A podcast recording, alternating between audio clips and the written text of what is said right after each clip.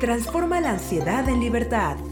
Estás escuchando el podcast de Desansiedad. Hola, ¿qué tal amigos de Desansiedad? Una vez más aquí sintonizándonos con otro nuevo capítulo de podcast. Emocionadísima, por fin este, me llegó el turno de compartir este escenario, este micrófono con mi querida amiga y colega Lore. ¿Cómo estás, Lore? Hello, el placer es mío, todo un honor estar compartiendo contigo la oportunidad de platicar de un tema tan, tan, tan trascendente como lo es la lactancia. Exactamente. Y pues el día de hoy, pues vamos a platicar entonces de la lactancia materna, la ansiedad e incluso vamos a tocar pues un pequeño, un pequeño momento de algunos mitos que nos acompañan en este tema para pues toda la comunidad que nos acompaña, las mamás, las que están embarazadas, las que ya tienen a bebés y a ver qué, qué le podemos compartir el día de hoy, Lore. Fíjate que mm, me parece muy interesante que toquemos este tema justamente porque del primero al 7 de agosto se celebra la Semana Mundial de la Lactancia. Entonces, no quisimos dejar de hablar de este tema porque nos atraviesa a todos, no solo a las mamás, sino a todos los habitantes del planeta a lo largo y ancho de este. Porque básicamente todos tenemos o tuvimos una mamá de la cual salimos, ¿verdad? En la que nos cocinamos y de la que salimos y me parece trascendental también porque entender la conexión que se establece entre la mamá y el recién nacido, pues nos permite empatizar, ¿no? Y mm, sobre todo, revisar la importancia que le estamos dando a las familias en el mundo contemporáneo, eh, donde pues andamos a las prisas y a veces pareciera que no tenemos tiempo ni para nosotros mismos y pues mucho menos para la familia y para el recién nacido. Em, me parece también muy importante porque em, considero que bajar las revoluciones es de un peso gigante, porque mientras más rápido crecen nuestros bebés, eh, a veces resulta más rápido para regresar a la actividad rutinaria, ¿no? Y a veces estar en la actividad rutinaria con nuestras familias nos permite hacer contacto con nosotros mismos y con nuestras necesidades. Entonces, ese es prácticamente mi, punto de vista alrededor de la lactancia, mi querida Amanda. Ok, y fíjate que tocando este tema que tú dices, ¿no? De acelerar el, ritmo, ¿no? Entonces es por un momento pues poder hacer estas pausas para estar en contacto, principalmente conmigo, ¿no? Poder checar, pues, cómo me siento, como siempre le decimos a toda la comunidad de, a ver, haz contacto con el presente, verifica cómo estás, pero también es un momento ideal para que puedas estar eh, creando un vínculo de apego, un vínculo emocional con el bebé. Claro, porque la lactancia finalmente, un proceso es la alimentación, o sea, la nutrición del niño propiamente, llenar su pancita y llenar su, todo su cuerpecito de todos los nutrientes que necesitan sus células, etc. Y otro es a manera de satisfacción de necesidades más básicas para la vida, como son el reconocimiento, el afecto y la conexión, ¿no? Em, por eso, justamente, la mejor calidad de leche que tienen las glándulas mamarias parte de cuánta atención nos prestamos a nosotros, cuánto tiempo le dedicamos a esa producción de nuestra propia alimentación, de nuestra propia hidratación como mamás, para entonces proveer una calidad y cantidad de leche adecuadas. Pero también me pasa seguido en, consulta, por ejemplo, que hay mamás que definitivamente no producen y eso les produce ansiedad a su vez, ¿no? Claro. Entonces, ¿qué hay de eso, mi querida Amanda? ¿Cómo, cómo ves esta, esta disyuntiva entre la producción óptima para la satisfacción de la necesidad biológica de tu bebé y por otro lado, la necesidad o cubrir la necesidad afectiva de tu chiquito si no tienes una cantidad o calidad adecuada, digamos? Pues yo creo que al final de, de, todo esto se trata de este vínculo que tú puedes hacer, ya sea eh, si produces o no produces tanta, es el hecho de haber el contacto, ¿no? De hecho, eh, a mí me decían mucho ahora que nació mi bebé de el contacto piel con piel es lo más importante que puede Claro. Ya sea que le des pecho o recurras a otro tipo de métodos, es importante esta cercanía, esta, este calorcito rico que nos podemos dar, ¿no? Tanto de yo le doy a mi bebé como mi bebé también me provee de todo ese amor, de toda esa energía. Entonces yo creo que eso es lo más importante, ¿no? Para empezar. Entonces, ya sea, como te digo, que produzcas mucha o no, pues al final de cuentas es, por un lado, estar estimulándote a través, ya sea este, de algunos accesorios para poder tener mucho más leche o de estarte pegando constantemente al bebé si es que tienes el tiempo y la oportunidad de hacerlo, ¿no? Porque también hay mamás que trabajan y que tienen otras ocupaciones y que pues necesitan dejar al bebé con alguien más para que sea cuidado. Lo principal, sea como sea lo que estén haciendo, es importante este vínculo, esta cercanía, esta, este momento de apego con, con el bebé. Claro, porque mencionaste algo muy interesante, esto del contacto piel con piel, porque finalmente cuando estamos amamantando, establecemos el vínculo no solo por el contacto piel con piel, sino todo lo que involucra estar cerquita, ¿no? La mirada, por ejemplo, representa para el análisis, ¿no? En psicoterapia, la mirada de la mamá hacia el niño representa el primer reconocimiento que, el bebé adquiere de sí mismo y de otra persona. Entonces, es el primer acercamiento de su ser con su persona a través del reconocimiento del otro. Y así empieza a escribir su historia. Entonces, finalmente preocuparte o presionarte porque ocurra la lactancia, creo que no es la mejor idea, porque lo que va a establecer el vínculo es la cercanía, como dices, y en mi opinión, la atención plena frente al bebé en el momento de la alimentación.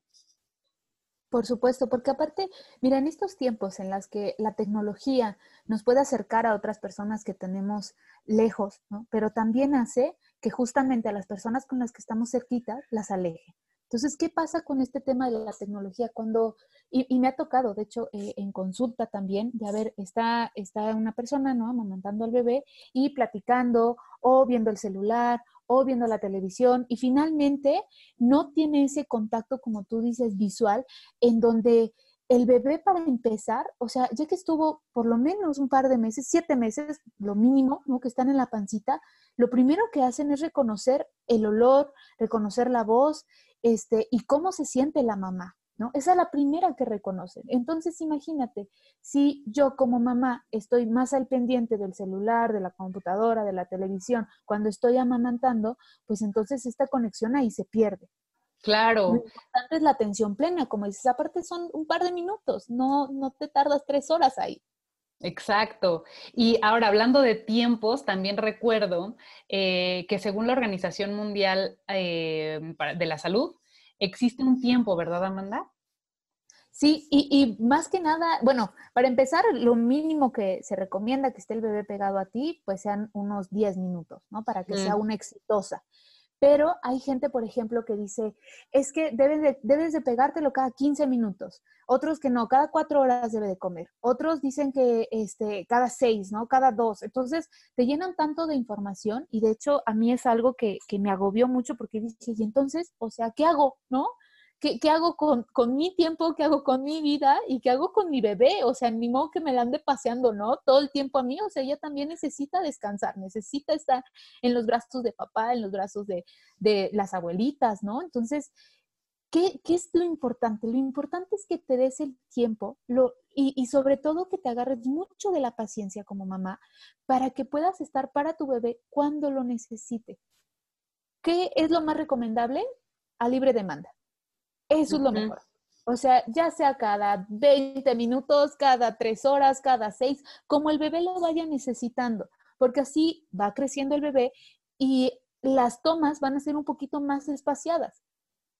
Ahora, el bebé se pone nervioso o, por ejemplo, a mí de repente este, me pasa que en las noches, sobre todo después del baño de Marifer, eh, se pone muy inquieta y es que está tan cansada que necesita dormirse. Y entonces, de verdad, o sea, es cada 20 minutos o cada hora que la tengo que tener pegada y me tardo hasta 3 o 4 horas en dormirla ya de corrido para que ella pueda descansar bien. Entonces es todo el tiempo estar pegada a mí, pegada a mí, pegada a mí, y es, a ver, lo que necesite. Y entonces yo sé que después del baño es su tiempo. Fíjate que también leí en un manual eh, de lactancia de la, de la UNICEF, buenísimo, que les, les vamos a dejar aquí en el link, em, en los comentarios eh, de este video o de este podcast, que la leche materna otorga la cantidad necesaria de líquido que el bebé necesita. Por lo tanto, juguitos, agüitas, tés, etcétera, resultan innecesarios. Porque finalmente eh, la cantidad de nutrientes y necesarios para la vida, la leche materna lo cubre en los primeros seis meses de vida. O sea, esto es que los primeros seis meses de vida necesitamos alimentar al bebé exclusivamente leche materna, claro, de la compañía, del acompañamiento de tu pediatra, según la, práctica que estén llevando y la dieta que estén llevando. Pero vaya, la pancita del, del bebé está lista y preparada para recibir leche materna durante los primeros seis meses. Y después, hasta que el bebé cumple dos años, otorga la protección en anticuerpos contra cólicos, contra estreñimiento, em, contra la sed, gastritis, etcétera. Muchísima, tiene muchísimas ventajas esa lechita que le podemos proveer a nuestro chiquito hasta los dos años de vida. Entonces, mm, esto es recomendado por la OMS, pero entiendo, mi querida Amanda, que también existen otras fuentes a las que las mamás se pueden acercar, ¿cierto? Aparte de este manual maravilloso del que les hablo, existen otras fuentes de donde pueden acercarse a obtener em, información fidedigna, ¿cierto? Claro que sí. Está, por ejemplo, la Liga de la Leche, ¿no? Que esa es, tiene, tiene muchísimos años, por ejemplo, aquí en México, y es donde te dicen eh, cómo, puedes, cómo puedes darle leche a tu bebé, a lo mejor si bien como lo decíamos hace ratito, yo como mamá trabajo, ¿qué hago? ¿no? Entonces me puedo extraer la leche y darle con otros métodos al bebé, ¿no? Ya sea con un vasito, con un biberón, con un, por medio de una sonda. Entonces hay miles de consejos que la Liga de la Leche te puede dar. Y también tenemos otra aplicación muy, muy buena que a mí me acompañó durante el embarazo y ahora este, con mi bebé que se llama Baby Center. Entonces, esa, incluso eh, semana tras semana, te va mandando notificaciones de, a ver, este es el proceso en el que estás ahorita, ya sea de embarazo, o este es el proceso en el que ya está tu bebé, y estos son los consejos o este, lo que más te recomendamos hacer con esta parte de la lactancia. Entonces, está padrísima. Y algo bien importante es que tenemos que estar informados pero bien informados, ¿no? Ya, ya sea, como lo hemos dicho varias veces con respecto a la ansiedad, no busques en Doctor Yahoo, ¿no? Este, en, en Doctor Google, no, no busques estas respuestas ni nada de eso, porque te pueden decir justamente de, toma el atole de no sé qué para producir, ¿no? O dale, si no se llena, dale un tecito, o para el coliquito, dale tal cosa. Entonces, de verdad, hay que informarnos con fuentes fidedignas para que realmente conozcamos y hay que saber, a ver, ¿de dónde viene esta información? Para que entonces yo pueda saber si la tomo o no, pero aparte de eso, preguntarle al pediatra y no meternos a un grupo de Facebook o preguntarle a la vecina, a la mamá de, ¿y qué hago mientras me pasa esto? ¿no? O en este caso, ¿qué es lo que puedo hacer? Olvidarnos de todo eso, de verdad, o sea, acercarnos a, a alguien que conozca la información para que entonces si nos da algún síntoma de ansiedad o se nos vienen mil ideas en la cabeza, calmarlas e irnos a buscar esta información, irnos a hablar con el pediatra que realmente conoce de todo esto. Exacto. Y creo aquí de vital importancia, mi querida Amanda, mencionar que mm, finalmente la lactancia es otro de los procesos automáticos y naturales de nuestro cuerpo, en los que las hormonas hacen lo suyo, sin pedir permiso, sin agua, nada. Entonces, muchas veces lo que pasa es que nuestra parte consciente y regañona no deja que ocurra. Entonces, creo que aquí entra una parte eh, importante de, de, experiencia propia que les puedo compartir, porque fíjense que yo fui mamá a los 18 años. Entonces, había infinidad de cosas que no sabía, muchísimas. Y otras que no era que no entendiera, pero no me importaban, como, la, como las miles de opiniones alrededor mía. Entonces, em, finalmente permití que el proceso ocurriera de forma natural. Obviamente tuve que recurrir al, apoyo de, de el tiraleche para sacarme la primer leche, porque claramente la succión del bebé los primeros, durante los primeros días de nacido no es suficiente para destapar los canales, ¿no? Eh, de las glándulas mamarias. Pero una vez que pasó ese proceso, sí doloroso y, pues sí, con la ayuda de, una, de un objeto o de un recurso adicional a mi cuerpo y al de mi bebé, las cosas fluyeron y permití que pasara. A lo mejor porque era muy joven y realmente no tenía como mucha, mucha ni información ni noción, pero al mismo tiempo tampoco existían tantas preocupaciones finalmente me estaba ocupando en ese momento. O sea, viviendo el momento presente con la necesidad de, hambre y de nutrición y de vínculo de mi hijo y atendí a ese primer, a ese primer llamado de la naturaleza. Entonces, esa es mi parte que me, me, me, gustaría compartir con todos ustedes y que pudieran tomar, ¿no? Lo que les sirva de esta, de esta experiencia que tuve yo tan chiquitilla pero que al mismo tiempo creo que alienta a muchas mamás que son primerizas a que dejen que su cuerpo haga lo suyo y que si no ocurre, tampoco se angustien, porque finalmente recursos hay miles. Sí. ¿No? Sí, claro, y ya hay aparte pues mucha gente preparada en el tema que puede ayudar. Este, yo, por ejemplo, recuerdo el caso de, de una paciente que tuve que ella al momento de que nace su bebé, para empezar le tuvieron que practicar una cesárea y ella se puso muy mal que no pudo estar en contacto con su bebé durante cuatro días. Entonces dejó de producir leche. Afortunadamente, gracias a que ella se acercó a varias asesorías, este, se metió a platicar este, con varias dulas, ¿no? con varias asesoras de lactancia, se puso a investigar en internet y demás. Después de tres meses, logró producir un poco de leche para poder alimentar al bebé. Entonces, finalmente, sí se puede, ¿sabes? Sí se puede. Lo importante es justamente como tú dices, no preocuparnos, sino ocuparnos de todo este asunto y, mentalizarnos en el que sí puedo, ¿no? Y necesito estar presente. Porque algo que tú decías de las hormonas, o sea, está principalmente la hormona de la oxitocina, que es la hormona del enamoramiento, ¿no? Entonces, esta hormona es lo que hace que el bebé se enamore de mamá y que mamá se enamore de bebé, ¿no? Entonces, eh, entre esta, eh, esta hormona y las miradas que se propician en este momento, bueno, son palabras que al final de cuentas son en silencio, ¿no? Que se dicen y que se conectan de corazón a corazón, de alma a alma, y en donde hay una conexión también de olores, ¿no? En donde el bebé reconoce dónde está mamá, quién es mamá cuando me carga, ¿no? Cuándo ya es momento de comer también. Y en donde la mamá, bueno, yo, yo, huelo la cabecita de mi bebé y, o sea, de verdad siento cómo me flotan corazones por todos lados, ¿no? Porque realmente es una conexión impresionante que se hace. Entonces tenemos esta y por otro lado tenemos también la prolactina, que esa es la que es necesaria para la producción de la leche. ¿No? Pero también a nivel emocional hace que yo como mamá atienda las necesidades de mi hijo, ¿no? Y que empiece también a reconocer cómo son sus llantos.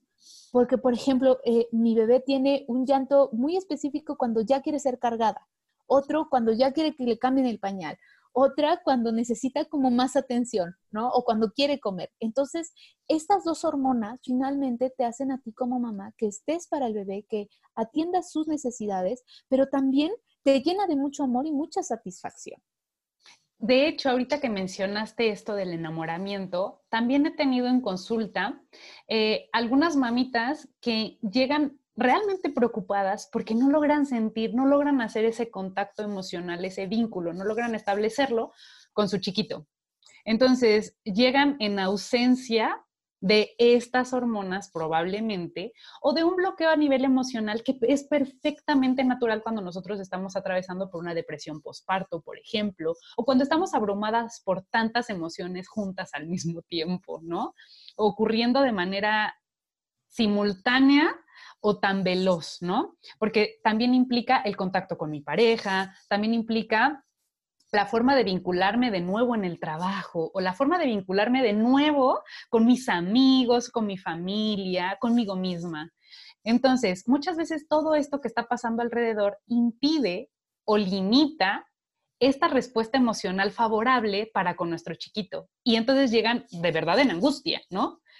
Y por supuesto que esto que les quiero compartir es em, que te comprendas, que finalmente también es natural que sientas todas estas cosas y que estés en un punto desesperada porque ni la paciencia te brota, ni el enamoramiento te brota y lo que quieres es desaparecer, ¿no?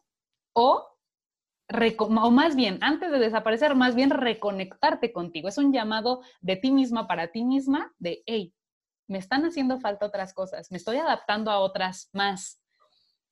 Entonces, en este proceso de, vinculación y de refamiliarización y de resignificación de muchos otros, de muchas otras conexiones, eh, también estamos nosotros por acá acompañándolos, acompañándote a ti que estás escuchando este podcast, en ese proceso en el que ser mamá es todo un reto y la ansiedad más la lactancia más la maternidad es tres veces otro, ¿no? Cuatro veces, cinco veces. Y por acá, en el equipo de desansiedad, habemos muchas mamás, muchas mamás que podemos empatizar contigo desde la ansiedad, desde la maternidad, desde la maternidad con la ansiedad, desde la maternidad con depresión postparto y todas las miles de versiones que existen de, de nuestra salud mental. Claro que sí. Y entonces, fíjate, eh, algo que yo aprendí es que la receta ideal para producir leche es 100 libras de confianza en ti, 100 libras de paciencia y amor y mezclar todo con información y apoyo. Justamente lo que estás haciendo. Recetas. exactamente, esa es la receta, ¿no? Que, que yo me la tuve que grabar para poder repetírmela, repetírmela, repetírmela y decir, sí, o sea, eso es lo único que necesito, ¿no? Sí, claro, de repente, como dices, ¿no? Se atraviesa la ansiedad, se atraviesa la desesperación, ¿no? Las ganas de salir a veces corriendo y, y, este, y de decir, ay, por favor, ¿no? Necesito respirar, ¿no? Pero también fíjate que algo que he aprendido es que mamá también, a pesar de que el bebé pueda ser completamente deseado y que sea esperado, de repente, cuando llega bebé, es una desesperación que mamá necesita cinco minutos para encerrarse en el baño y llorar. ¿no? Sí. Y si te pasa eso, si, a ti te pasa eso, mamá que nos estás escuchando, está bien. No te, no te atormentes por eso, no porque te den eh, ganas de llorar 5, 10 o 15 minutos, por eso eh, se te aumente también la ansiedad y digas, ya estoy cayendo en una depresión o, o, ya no quiero a mi bebé o qué me está ocurriendo, ¿no? Porque es normal. La vida cambia de un momento a otro o sea, el bebé de repente nos acompaña a todos lados en la panza, ¿no? Y en un momento dado ya llegó y la vida cambia completamente, ¿no? Cambia, como tú decías, la manera en que me hidrato, la forma en la que como, los tiempos en los que soy despierta también, los momentos en los que voy a dormir, los momentos de atención para mi pareja, para mis amigos y demás, que obviamente necesitas dos minutos para irte a llorar, ¿no? Este, una almohada en donde gritar, este, un balón que patear, ¿no? O sea, claro que se necesita. Entonces, si esto te llega a ocurrir, date el tiempo, por favor, date el tiempo para poder sacar todas las emociones que sientes, date el tiempo para poder estar en contacto contigo y decir, no, estoy cansada, ya no quiero, estoy exhausta, se vale. Y no por eso quiere decir que sientas más o menos amor, está bien, al contrario, yo creo que puedes sentir hasta más amor contigo. Claro, claro. De hecho, una, una, cosa que también tengo por acá en la mente rondando y que quiero recomendarles mucho es mm, la ayuda. Finalmente, cuando, cuando estamos en este proceso de readaptación a la vida, eh, necesitamos mucha comprensión, por un lado, y por otro, ¿a quién preguntarle? O sea, de carne y hueso. Como dices hace rato, em, el pediatra, por otro lado, apps de confianza, como la que nos mencionaste y que va a estar en la descripción de, este podcast, para la consulta de tú que nos estás escuchando. Y además, si pudieras alimentarlo con el proceso terapéutico, estaría increíblisísimo. ¿Cómo ves, Amanda? Sí, claro que sí. De hecho, bueno, yo siempre he pensado que eh, la terapia es como igual receta básica de la vida, ¿no? Más bien canasta básica de la vida. O sea, se necesita la terapia, tengas o no tengas ansiedad, tengas o no depresión o, estés pasando por un problema difícil o lo que sea, es importante estar en contacto con nosotros eh, en un descubrimiento porque finalmente nunca nos acabamos de conocer. Entonces, es importante de contar con este apoyo, con un círculo también ¿no? A lo mejor, si bien no cuento con mi familia, pues puedo contar con alguna amiga, con alguna vecina que me pueda platicar también su experiencia y desde ahí también poder identificar si me quedo con esa información o no, ¿no? Entonces, desde ahí, pues veo, a ver, esto sí me sirve, esto no me sirve, empiezo a discriminar, me empiezo a informar y decido qué está bien, cuáles son mis tiempos, qué es lo que necesito hacer y finalmente estar en contacto conmigo para que al estar en contacto conmigo pueda hacer un buen contacto y tener las bases ideales para darle a mi bebé. Sí, fíjate que a mí me gusta mucho eh, hacer esta analogía de la necesidad de terapia con el proceso natural de sacar la basura de tu casa, ¿no? Finalmente la basura del baño y la de la cocina la sacas diario, ¿no? La basura de tu cuarto a lo mejor aguanta un poquitillo más y la puedes sacar cada tres días o si no estás mucho una vez a la semana. Entonces, lo mismo exactamente pasa con nuestra realidad emocional. De pronto se nos acumula, se nos acumula porque la experiencia de la vida genera desechos, desechos mentales, cosas que no nos sirven. Entonces, el proceso de ir a terapia es un poco como sacar la basura al camión de la basura, ¿no? No porque tu terapeuta es el camión de la basura propiamente, pero algo muy parecido, porque pasa el camión de la basura y tú sacas y el, eh, el, camión de la basura muchas veces eh, separa, ¿no? Cartón, vidrio o em, desechos orgánicos, tal, ¿no? Entonces eso mismo hacemos en, en consulta, en la oficina. Separamos qué sirve de la experiencia y qué no sirve de la experiencia. Y así te ayudamos a pensar y a repensar esa experiencia por la que pasaste y qué mejor que sea de la mano de gente empática en ansiedad y gente empática en maternidad, ¿no? Entonces, bueno, ahí dejo por em, la recomendación de que se echen una vuelta al blog de Desansiedad donde van a encontrar mucha información al respecto y que se den una vuelta por los perfiles de nuestros terapeutas. Claro, y como tú dices, o sea, al final de cuentas, aparte de ser expertos en ansiedad, bueno, expertas, ¿no? Las mujeres, este, en ansiedad, también sabemos de esto, ¿no? Sabemos, este, lo que es tener un adolescente en casa, ¿no? Oh, este, En tu caso. Yo me eh, sí, así es. Entonces, también en mi caso, ahora soy mamá también primeriza, ¿no? Y me toca eh, llevo, llevo apenas eh, este, este día que es seis que estamos grabando, pues cumple dos meses mi bebé, entonces pues estoy reciente en esta parte. Entonces, bueno, pues tenemos a mucha gente, ¿no? Está este, Mari Carmen, está Fabi también, entonces hay mucha información de esto. Pero bueno, entonces ya para concluir mi participación en todo esto, ya vamos a terminar nuestro, nuestro capítulo de lactancia, pues yo creo que eh, esta parte de la lactancia materna supone un factor muy importante de protección para tener también niños, adolescentes o adultos emocionalmente sanos, ¿no? Que, porque finalmente al momento de que hay este contacto entre, que se establece entre mamá e hijo durante las tomas, durante este, este cercanía de piel con piel, pues bueno, es lo que establece las bases ideales, como tú te decía, de apego. Entonces, con eso concluyo ¿no? mi participación en esta parte de la lactancia. ¿Y tú qué es lo que nos quieres decir ya como cierre, Lore? Yo para cerrar me gustaría invitarlas e invitarlos también a que hagan un alto y acepten ese proceso natural del cuerpo, que permitan que ocurra la lactancia y si no ocurre, que no se peleen, que no se peleen con su cuerpo, consigo mismos, con la sociedad porque hay algo más importante ocurriendo, que eres tú y luego la conexión entre tú y tu bebé. Entonces, ese es mi cierre Y pues recordarles que no están solos, aquí estamos este, acompañándolos tanto en videos, ¿no? En YouTube, con los cursos que tenemos en terapia en línea, en terapia presencial contigo. Entonces, aquí los estamos acompañando, pidan ayuda, no están solos. Y bueno, aparte de este podcast, pues tenemos mucho más que les podemos hablar acerca de maternidad, acerca del contacto, acerca de ansiedad y de, bueno, mil temas más. Pero bueno, muchísimas gracias a todas, de verdad, por habernos escuchado. Este, el día de hoy estuvimos aquí Lore Paredes y Amanda Valencia compartiendo este espacio. Muchísimas gracias, Lore, de verdad, fue un placer para mí estar contigo. Gracias, gracias a todos por escucharnos el día de hoy y los esperamos aquí pronto.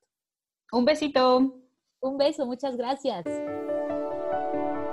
Transforma la ansiedad en libertad.